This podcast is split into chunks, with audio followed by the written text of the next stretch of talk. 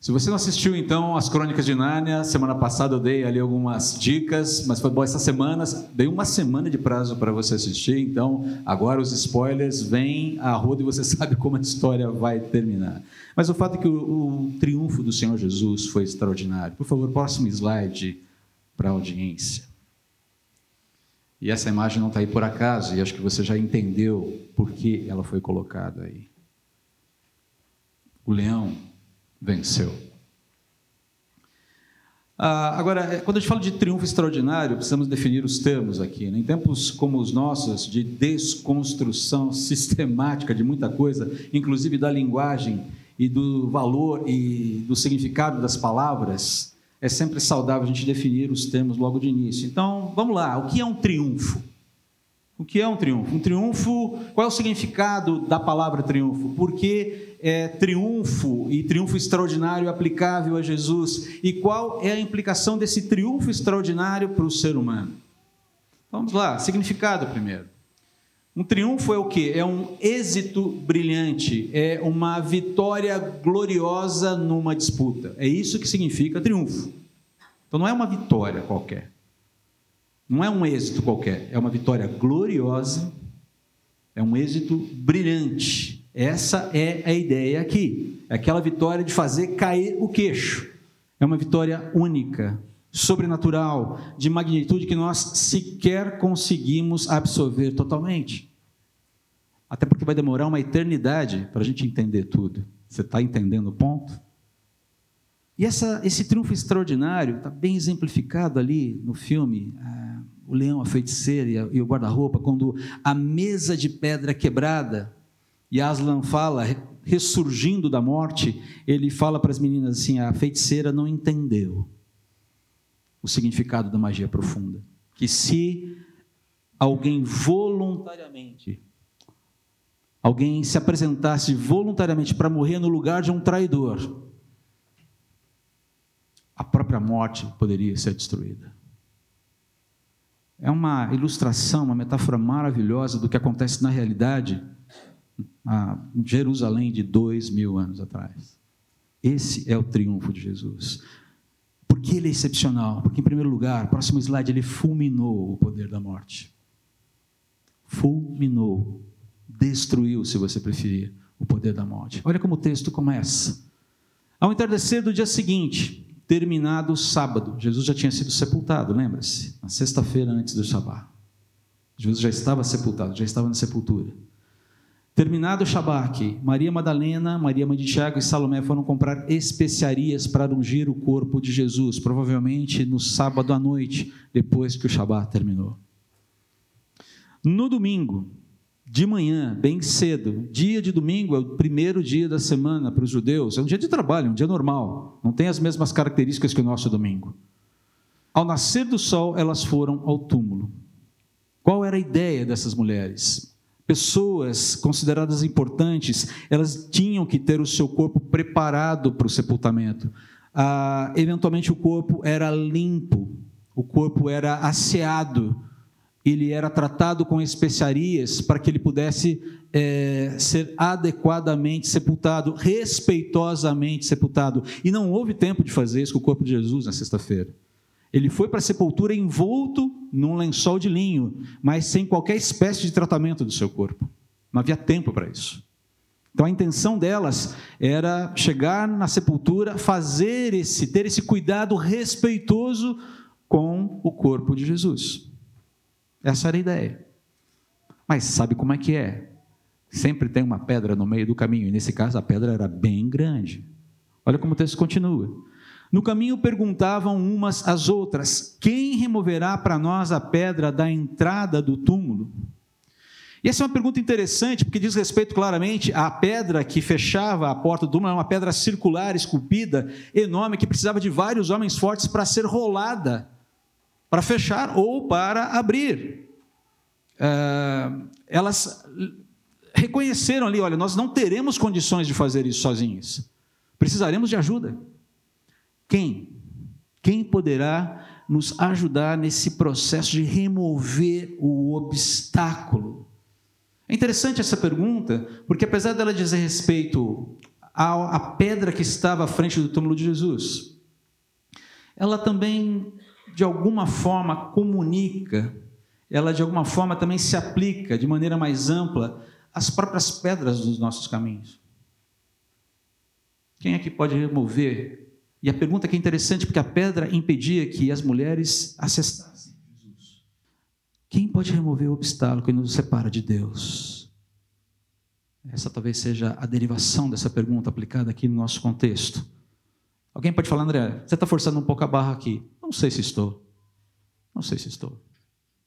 Porque percebam, quem remove a pedra? A resposta vem no versículo 4. Quando chegaram, foram verificar e viram que a pedra, que era muito grande, já havia sido removida. Quem pode remover os obstáculos entre nós e Deus? Somente Deus. Uma analogia interessante aqui.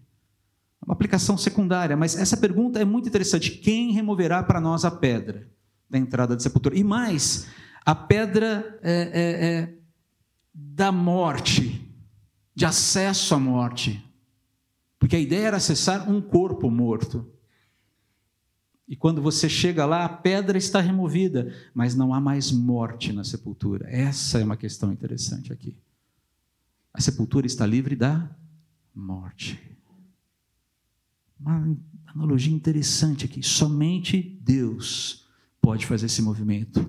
E é exatamente nisso que consiste a obra redentora de Jesus de esvaziar a morte do seu poder. E o sepulcro vazio, com a porta aberta, é um claro exemplo disso. Aquilo que a religiosidade não dá conta de fazer, de realizar, Jesus concretiza com a sua ressurreição. Mas o texto continua aqui. Elas entram no túmulo, provavelmente estranhando a situação. E aí elas veem um jovem vestido de branco sentado do lado direito e tomam um susto, naturalmente. Você chega ali, o túmulo está aberto, você espera ver um corpo morto e vê alguém vivo. E de repente a pessoa, oi, dentro de uma sepultura, deve dar um sustinho razoável. Não sei se você já tomou um susto em algum cemitério da vida. Eu não, espero nunca tomar. Mas elas tomaram com certeza. Não foi um susto ruim, mas no primeiro momento foi muito perturbador. E esse jovem, o termo utilizado aqui por Marcos é jovem mesmo. Ah, o termo que ele utiliza aqui descreve alguém entre 20 e 40 anos, talvez no ápice da sua juventude. Já Mateus, é, Lucas e João vão, vão reforçar a ideia de que se tratava assim de um anjo, de um mensageiro de Deus, um ser celestial, um mensageiro de Deus, trazendo, portador de uma mensagem do Senhor com uma aparência humana, porque nem todo ser celestial criado por Deus tem aparência humana, mas isso é uma outra história. E perceba a primeira coisa que esse anjo faz: pacificar o coração. Porque eventualmente você está lidando com pessoas em luto. Elas estão enlutadas. Elas entram para cuidar de um corpo morto. Elas estão prestando a sua homenagem, elas estão enlutadas. A primeira coisa que ele, fala é: não tenham medo. Ei, eu sou amigo. Eu estou aqui para falar de coisas boas para vocês. Não tenho medo. Mas na sequência, essa pacificação, essa, esse acolhimento é seguido de uma pergunta irônica. E essa é a pergunta que eu quero destacar aqui nesse trecho. Qual é a pergunta? Por que vocês buscam entre os mortos aquele que vive? Em outras palavras, o que é que vocês estão fazendo aqui? Por que vocês vieram se encontrar com Jesus na morte, sendo que ele está vivo? Ele foi levantado dos mortos pelo poder do Espírito Santo. Paulo vai falar sobre isso lá em Romanos, capítulo 8, versículo 11. Ele foi levantado pelo poder. Ele venceu a morte. É claro que essa informação colocada dessa maneira aqui, ela, ela era incomum mas ela tinha sido repetida diversas vezes pelo Senhor Jesus. Olha lá, vamos lá. Fazer uma recapitulação aqui. Capítulo 8 de Marcos, não é, não, é, é, vocês não precisam exibir ainda, eu vou chegar no texto de vocês daqui a pouco. Capítulo 8 de Marcos, versículo 31. Então passou Jesus a ensinar-lhes que era imperioso que o filho do homem fosse vítima de muitos sofrimentos, viesse a ser rejeitado pelos líderes religiosos, pelos chefes dos sacerdotes e pelos mestres da lei, então fosse assassinado para depois de três dias ressuscitar capítulo 8, versículo 31. Passa mais um pouco. Vamos ali para o capítulo 9, versículo capítulo 9, versículo 9. Durante a caminhada, descendo do monte, Jesus lhes ordenou que a ninguém revelasse o que haviam presenciado. Aqui foi a, a, a, aquele momento da transfiguração de Jesus. E ele diz o seguinte: Durante a caminhada, descendo do monte, Jesus lhes ordenou que a ninguém revelassem o que haviam presenciado até que o filho do homem tivesse ressuscitado dos mortos. Anda um pouquinho mais, ainda no capítulo 9, versículos 30 e 31. Eles partiram daquele lugar e atravessaram a Galileia, e Jesus evitava que qualquer pessoa soubesse onde se achavam pois estava dedicado ao ensino de seus discípulos e lhes revelava: O filho do homem está prestes a ser entregue nas mãos dos homens. Eles o matarão, mas três dias depois ressuscitará capítulo 10, versículo 30, versículos 32 a 34. E sucedeu que estavam no caminho subindo para Jerusalém. Jesus à frente os conduzia. Os discípulos estavam admirados, enquanto os demais seguidores sentiam medo. Uma vez mais ele reuniu à parte os doze e compartilhou o que lhes aconteceria, o que lhe aconteceria. Eis que subimos para Jerusalém, e o filho do homem será entregue nas mãos dos chefes dos sacerdotes e dos mestres da lei. Eles o condenarão à morte e o entregarão aos gentios, que zombarão dele, lhe cuspirão, torturarão e finalmente o matarão. Contudo, após três dias ele ressuscitará. Vamos mais para um texto aqui, capítulo 14, versículos 27 a 28. Então Jesus lhes advertiu: Todos vocês me abandonarão, pois está escrito: Ferirei o pastor e as ovelhas serão dispersas. Contudo, depois da minha ressurreição, partirei adiante de vós rumo a Galiléia. Reiteradas vezes, Jesus falou sobre o que aconteceria. Ele não falou só sobre ser entregue, sobre ser morto, ele falou sobre ressurreição. Não é uma informação incomum, aliás, comum, é uma informação incomum. Ainda mais dentro da, da cosmovisão judaica, cheia ainda de muitas questões relativas à ressurreição. A pergunta que a gente tem que fazer é por que, que os discípulos não registraram isso? Porque parece que não houve um registro. Não há uma expectativa. Três dias. Jesus várias vezes falou: depois de três dias eu ressuscitarei. Incredulidade? Possível. Dissonância cognitiva? Ou seja, negar os fatos com base em crenças, expectativas, ideologias equivocadas? Também é possível. Mas o fato é que você vê nessas mulheres, pelo próprio movimento de ir ao túmulo, e depois nos discípulos, a gente já vai ler o que vai acontecer na sequência, você vai ver mais do mesmo, existe uma incredulidade estabelecida ali. A despeito de tudo que Jesus já havia falado. Eu vou triunfar. A lição aqui, queridos, nessa situação para a gente, que fica bastante evidente no texto que segue depois, eu vou chegar ali a partir do versículo 9 também, para a gente entender qual é, o, qual é o cenário que é, é, é essa situação encontra, na qual essa situação encontra os discípulos. Mas qual é a lição aqui? Nós podemos, nós devemos esperar do Senhor Jesus, esperar de Deus tudo aquilo que Deus, que o Senhor Jesus deixou claro que fará e está revelado nas Escrituras. Nós devemos, nós podemos esperar tudo o que ele disse que fará, revelado nas Escrituras. Nem mais, nem menos. Esperar mais é incorrer muitas vezes em heresia, e esperar menos é incorrer em incredulidade, ceticismo, descrença. Agora a questão é por que a gente espera mais, não podendo, e espera menos, não podendo? Desconhecimento das Escrituras desconhecimento da palavra de Deus revelada. As pessoas ficam decepcionadas com Deus, as pessoas ficam decepcionadas com Jesus, invariavelmente por entenderem mal aquilo que foi informado. Não porque foi mal informado, mas entenderem mal o que foi informado, o que foi revelado. Desatenção. Muito em função dos próprios afetos. Eu entendo o que eu quero, eu vejo o que eu desejo, eu mapeio a informação no que me interessa, porque ela cobre um aspecto do meu coração. Não foi Jesus que comunicou mal. Houve desentendimento mesmo aqui.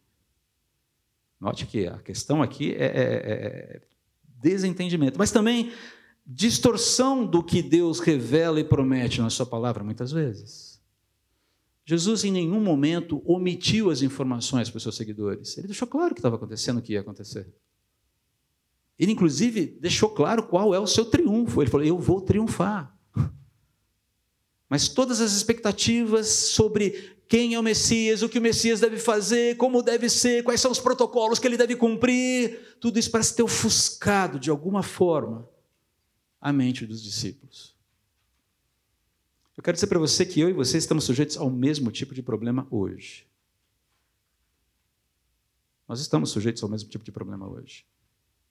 Boa parte das nossas frustrações com Deus, das nossas frustrações com Jesus, dizem respeito a isso, a um mau entendimento do que foi informado, a desatenção e muitas vezes distorção daquilo que o Senhor revelou na Sua palavra, daquilo que Ele falou que fará. Eu lembro de uma amiga que uma situação X lá de relacionamentos, aí na, na época da adolescência, juventude, estava lá aquele momento de vai não vai no namoro, e de repente o, o, o rapaz apaixonado por ela sacou do bolso assim, mas Deus me prometeu que você vai ser minha esposa. Ele falou, é mesmo? Onde está revelado isso? Por favor, diga-me agora. O Espírito me falou, mas o Espírito não falou nada para mim, amigo. Como é que Deus pode entrar num acordo com você sobre mim sem me envolver? Eu não estou entendendo. É claro que os dois não prosseguiram juntos ali. Percebe? Deus me prometeu o quê? Em, como, de que forma? Ah, eu tive uma revelação. Ah, cuidado com as revelações. Tudo que nós necessitamos está aqui, ó. E se Deus precisar te dar alguma orientação muito clara sobre o que fazer, Ele nunca vai trair aquilo que Ele já revelou aqui. Teste os espíritos. E cuidado com as expectativas. Porque boa parte das nossas frustrações dizem respeito a expectativas irreais sobre Deus e o que Ele há de fazer na nossa vida. O principal, o essencial, aquilo que não podia faltar, já foi suprido. Paz foi feita na cruz. Você tem salvação em Jesus. Quer mais do que isso? Ah, Ele garante que o pão de cada dia não vai faltar. Isso significa dinheiro no bolso, saúde para dar e vender? Não, isso significa que ele vai suprir tudo o que for necessário para que você cumpra o seu propósito nesse mundo. E uma vida obediente colabora muito com esse andamento. Obediente a quê? É o que está revelado aqui. Perceba que é, é, essa reação inicial das mulheres, a gente vai ver que essa reação é mais complicada ainda nos homens. A minha, a minha classe realmente é, é, não ajuda, tem hora. As mulheres parecem muito mais inteiras aqui nesse, nesse texto do que os homens nos rendamos aos fatos, senhores. Mas o processo, mas é interessante que Jesus está trabalhando nesse processo. Percebe que os anjos estão lá, o anjo está lá. Elas poderiam chegar lá e encontrar um túmulo vazio sem nenhuma informação.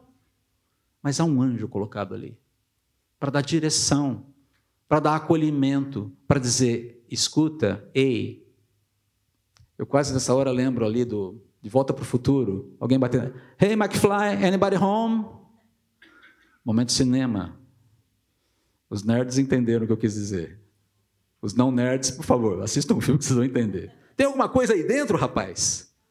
É claro que o anjo não é tão irônico assim, mas falei, escuta, gente, foi dito, foi falado.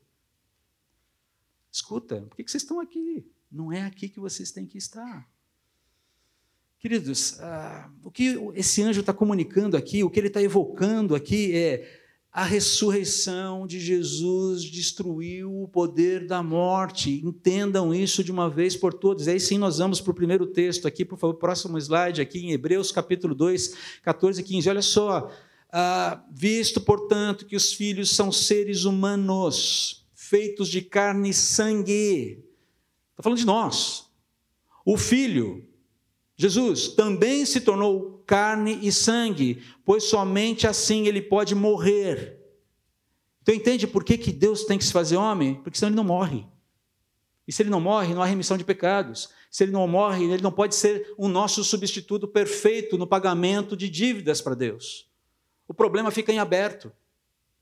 E olha só, e somente ao morrer destruiria o diabo. Então perceba quem é que está sendo destruído aqui. Destruído não no sentido de ser exterminado, mas destruído no sentido de ser desautorizado, de ser pilhado, de falar: a tua, o teu poder de barganha acabou.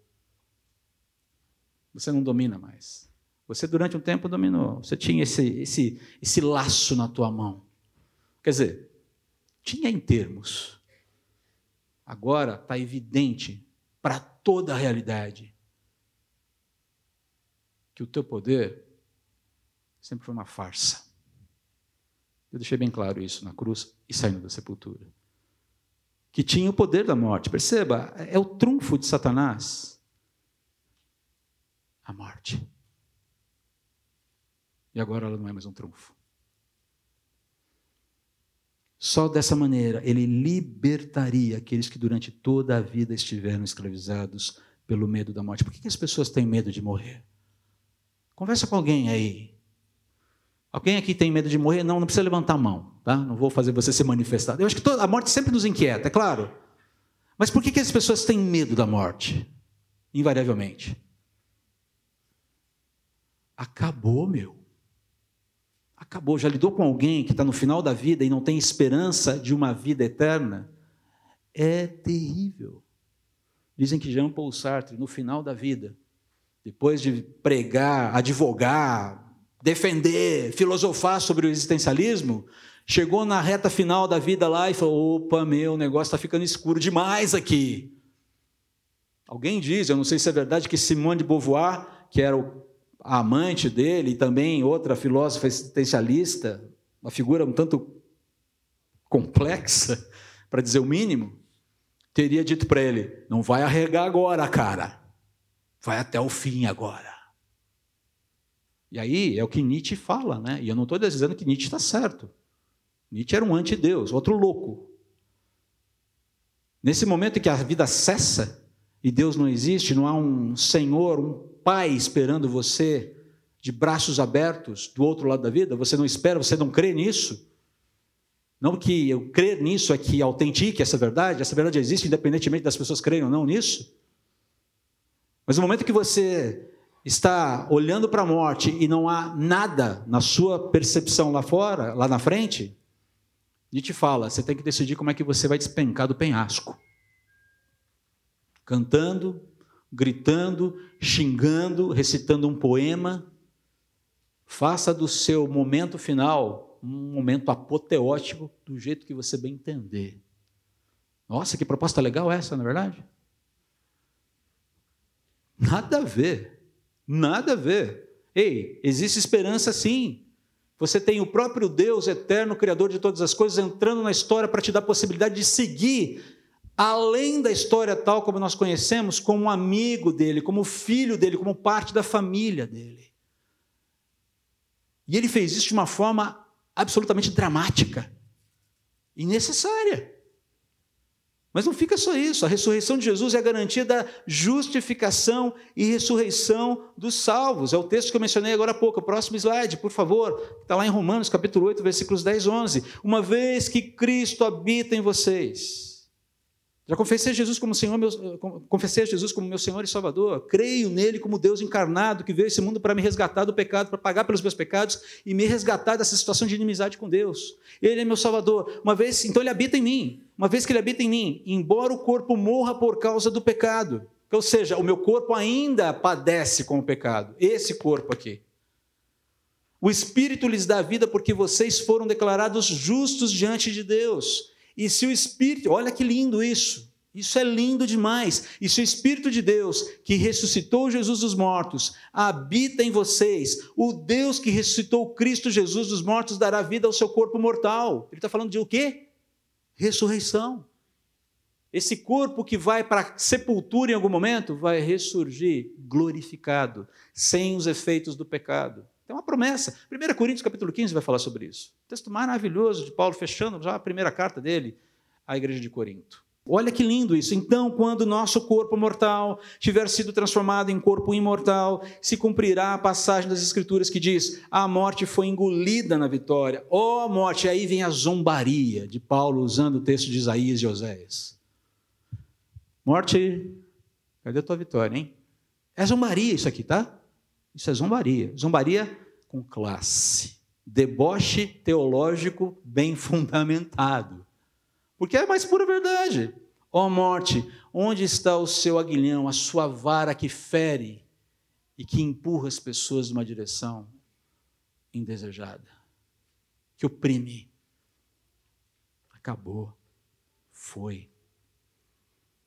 O que nós estamos vendo aqui é a promessa de que, ainda que você padeça de dores hoje, ainda que você lide com a sensação de que o seu corpo, fisicamente, espiritualmente, colocando nesse aspecto, ele, ele tende ao desgaste, ele tende à finalização.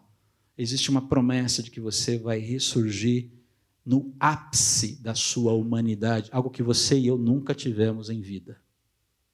Deu para entender o ponto? Está sendo prometido aqui é uma humanidade no seu ápice. Perfeita, sem pecado, um corpo que não peca, um corpo que não sofre com as dores, um corpo que não envelhece. Já falei para vocês, não vejo a hora de tirar quase 53 anos de óculos da, da minha frente. Louva a Deus por poder usar um óculos mas não precisarei deles na eternidade. Os meus olhinhos serão saudáveis. Estou usando um exemplo muito simples. Usando um exemplo muito simples. Há uma garantia que vocês reviverão. Da mesma maneira que Jesus reviveu, vocês viverão. Vivam essa vida em Cristo, essa esperança em Cristo, buscando Jesus no lugar certo. E em seguida aqui existe um comissionamento muito, muito bonito. Vão e digam aos discípulos, incluindo Pedro. Perceba que o destaque é Pedro. Por quê? Pedro precisava ser informado claramente de que ele ainda estava no projeto, apesar da negação dele. Pedro, Jesus não desistiu de você porque você negou fogo na hora H.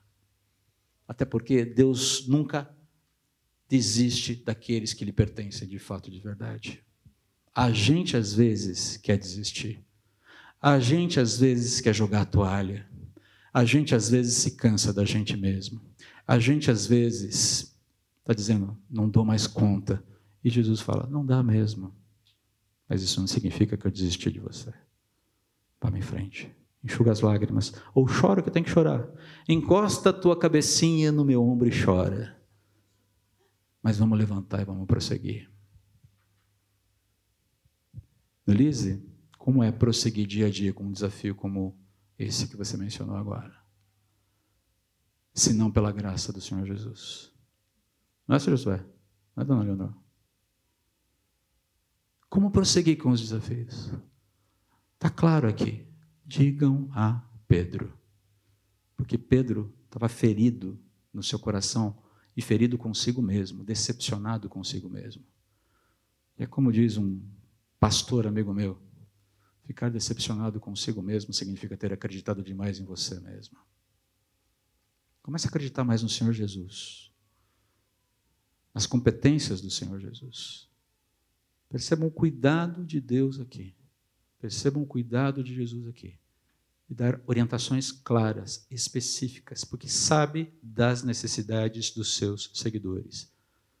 Isso continua acontecendo. O texto que continua agora, e aí, é, na verdade, antes de mudar para o texto, a gente precisa ver que a reação das mulheres ainda é uma reação de, digamos, choque. Trêmulas, desnorteadas, as mulheres fugiram do túmulo e não disseram coisa alguma a ninguém. É óbvio que deu tempo delas ouvirem tudo que foi falado. E Jesus dá um reforço ali para Maria Madalena, como a gente vai ver. Mas, de fato, há toda uma situação de choque diante do. Pera lá, eu estou sendo confrontada com a realidade dos fatos e, e, e, as minhas percepções, as minhas expectativas estão sendo corrigidas de uma maneira. Sebo nas canelas. Depois a gente vê o que faz. E o texto continua. Próximo slide. Quando Jesus ressuscitou dos mortos no domingo, pela de manhã bem cedo, a primeira pessoa que o viu foi Maria Madalena, a mulher de quem havia expulsado os sete demônios. Ela foi aos discípulos, então perceba que logo depois Jesus também aparece, aí é a primeira aparição de Jesus, e é interessante que ele aparece a uma mulher. Tem uma razão para isso. Ela foi os discípulos que lamentavam e choravam. É interessante, olha só aqui as distintas reações no luto. As mulheres estavam tristes? Sim ou não? Sim ou não? Sim. Sim. Mas o que elas fizeram? Foram comprar especiarias, se programaram, se organizaram e às cinco da manhã, que era o horário que a turma levantava, partiram direto para o túmulo, porque depois tinha o dia de trabalho. Enquanto isso, a turma, os marmanjos, chorando, escondidos no quarto. Eu, eu entendo a dor, eu, eu entendo a dor. Mas, queridos, nessa hora não dá para negar que tem uma profunda diferença entre a atitude de homens e mulheres aqui.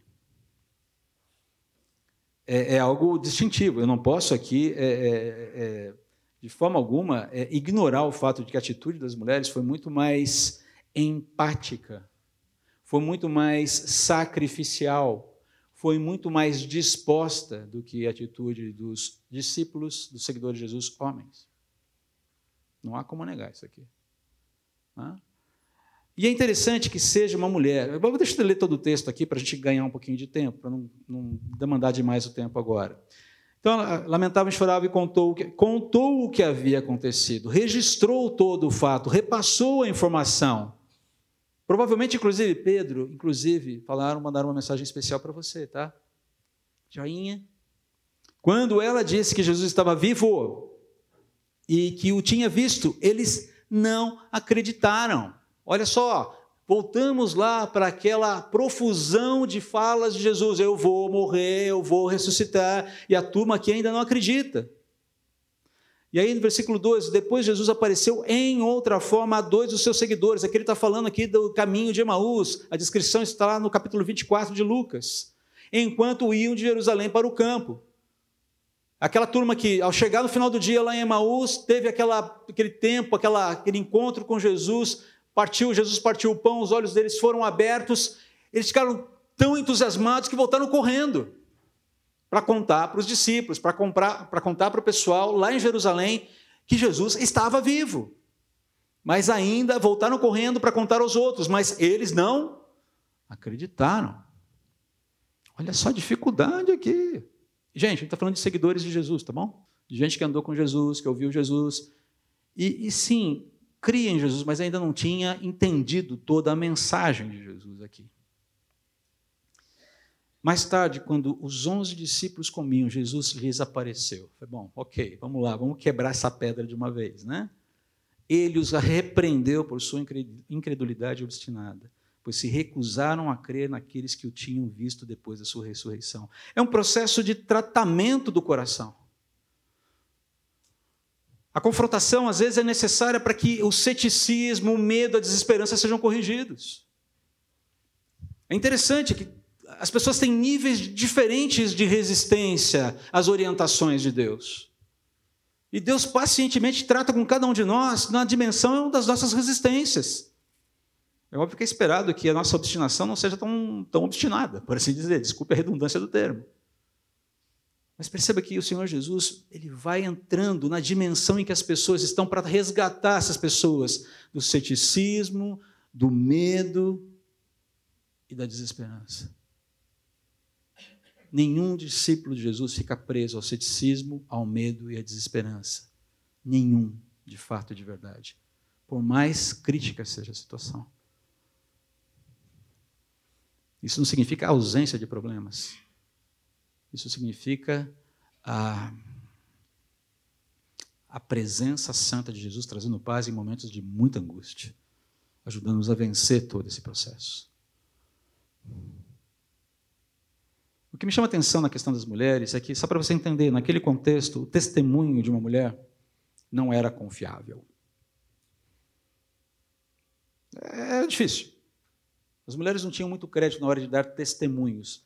Eu vi Jesus vivo. Ah, tá bom, minha filha, fica quieta aí, vai. Baixa a bola. Era assim o negócio. Você está louca, você delirou, você está emocionalmente afetada. Uma mulher não tinha credibilidade no seu testemunho. Isso publicamente, isso na sociedade. Joséfo vai falar sobre isso. Dentro de Roma, esse era o esquema. Era a palavra de um homem. A palavra de um homem tinha muito mais valor do que a palavra de uma mulher.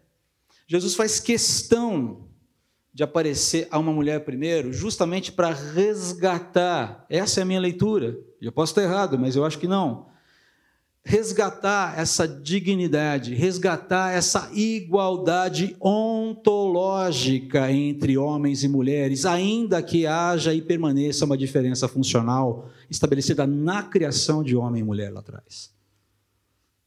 E sabe o que é interessante? É que se esse testemunho não fosse validado, autenticado pelo próprio Senhor Jesus e pelos outros homens depois, ele não estaria descrito na Bíblia. Porque seria vergonhoso para um homem dizer que uma mulher me avisou que eu não acreditei, mas depois era verdade. Olha só que legal. O que Marcos está fazendo aqui, e ele provavelmente foi amanuense de Pedro, é admitir que ele estava errado e a mulher estava certa. Olha outro fruto de transformação do espírito: reconhecer eu, homem, do alto da minha capacidade de ler as que uma mulher tem mais razão do que eu. Por quê? Porque é igual ontologicamente a minha irmã em Cristo. Então, há um processo muito bonito do Senhor Jesus aí de autenticação da feminilidade e de mostrar claramente que todos nós somos iguais perante o Senhor. Há um trabalho bonito de resgate aqui. Jesus triunfa sobre as algemas do ceticismo, as algemas do medo e desesperança. Tanto é que esse núcleo de seguidores aqui cumpre a sua missão senão nós não estaríamos aqui hoje. E o ato final, ou o ato 4, por assim dizer. Não sei se você tem percebido, em toda a extensão dessa série, nós falamos ato 1, Galileia, ato 2, está caminho de Jerusalém, ato 3, Jerusalém. E agora existe o ato 4, o mundo e a missão. E é assim que o Evangelho de Marcos vai terminar. Jesus lhes disse: Vão ao mundo inteiro e anunciem as boas novas a todos. Quem crer e for batizado será salvo, mas quem se recusar a crer será condenado. Perceba que não há meio termo aqui. Os seguintes sinais acompanharão aqueles que crerem. Em meu nome expulsarão demônios, falarão em novas línguas, pegarão em serpentes sem correr perigo, se beberem algo venenoso, não lhes fará mal, e, e colocarão as mãos sobre os enfermos e eles serão curados. Uma, um esclarecimento sobre esse versículo 18 só. Jesus não está induzindo ninguém a correr riscos desnecessários. Vai lá, prova que você é filho de Deus e pega na serpente. Ei, mostra lá, pega a cascavel e fica com ela na mão lá. Ei, poder do Altíssimo me cobriu. Agora vai lá e tome um copo de cicuta sou filho do Deus Altíssimo e nada me. Não, não se trata disso. Ele fala: vocês serão protegidos dos males enquanto estiverem em missão. Eu os protegerei. Eu os guardarei. Eu vos preservarei. O melhor exemplo disso é Paulo na, na ilha de Malta. Depois de um naufrágio dramático, está ali na praia ainda tentando fazer um fogo porque estava frio mexendo nos cavacos ali, eis que uma víbora o ataca e gruda na mão de Paulo. E os moradores de Malta falam: Ah, esse cara deve ser amaldiçoado, porque escapou do naufrágio, mas escapou da serpente. Paulo chacoalha a cobra. E o pessoal, bom, vai morrer rápido. E nada acontece. É um exemplo claro do que Jesus está falando aqui. Ou alguém acha que Paulo, depois do naufrágio, olhando a vibra, vendo os moradores de Malta, eu vou mostrar para esses caras quem é o apóstolo do Deus Todo-Poderoso. Venha cá, víbora, meta as suas presas peçonhentas em mim. Imagina. Percebe? Vocês serão guardados no caminho. Porque a mensagem que vocês portam é a mensagem do Deus Todo-Poderoso. Cumpram a missão. Engajem-se na missão. E aí o Evangelho termina dessa forma maravilhosa. Quando o Senhor Jesus acabou de falar, com eles foi levado para o céu e sentou-se à direita de Deus, onde ele permanece até a sua volta. Os discípulos foram a toda parte, aí você vê a mudança, e anunciavam a mensagem, e o Senhor cooperavam com eles, confirmando-a com muitos sinais. E nós? O Evangelho de Marcos terminou. A missão continua a missão permanece. Deixa eu terminar aqui mencionando só a letra de uma música para vocês. E esse vai ser o último slide. Pode cortar, suprimir o último slide. Não, não é esse. Pode tirar. Volta. Isso, deixa aí. Não temos tempo. Uma música do disco Eram Doze, a cantata Eram Doze, que fala a respeito dos discípulos de Jesus. E a primeira música é, se chama Antes de Começar. E aqui eu vou dizer que antes de nós terminarmos a série e continuarmos na jornada, ouça com atenção. Hora é de se pensar, pés no chão. Chega de ouvir falar, basta de ouvir dizer, tempo é de avaliar, de avaliar, compreender. Não adianta crer só de segunda mão, tempo é de se rever, ser cristão para seguir Jesus, como Tiago e André, crendo apesar de dúvidas, como o fez Tomé. Obedecer Jesus, como Pedro e Bartolomeu, andar na sua luz, qual Tiago, filho de Alfeu. E o que mais dizer de João e de Mateus, Filipe e o Zelote Simão, Judas Tadeu. Gente que Deus usou, simples e tão comum gente que Deus chamou alguns. A missão continua. Como vamos responder? Ao chamado extraordinário do Deus extraordinário.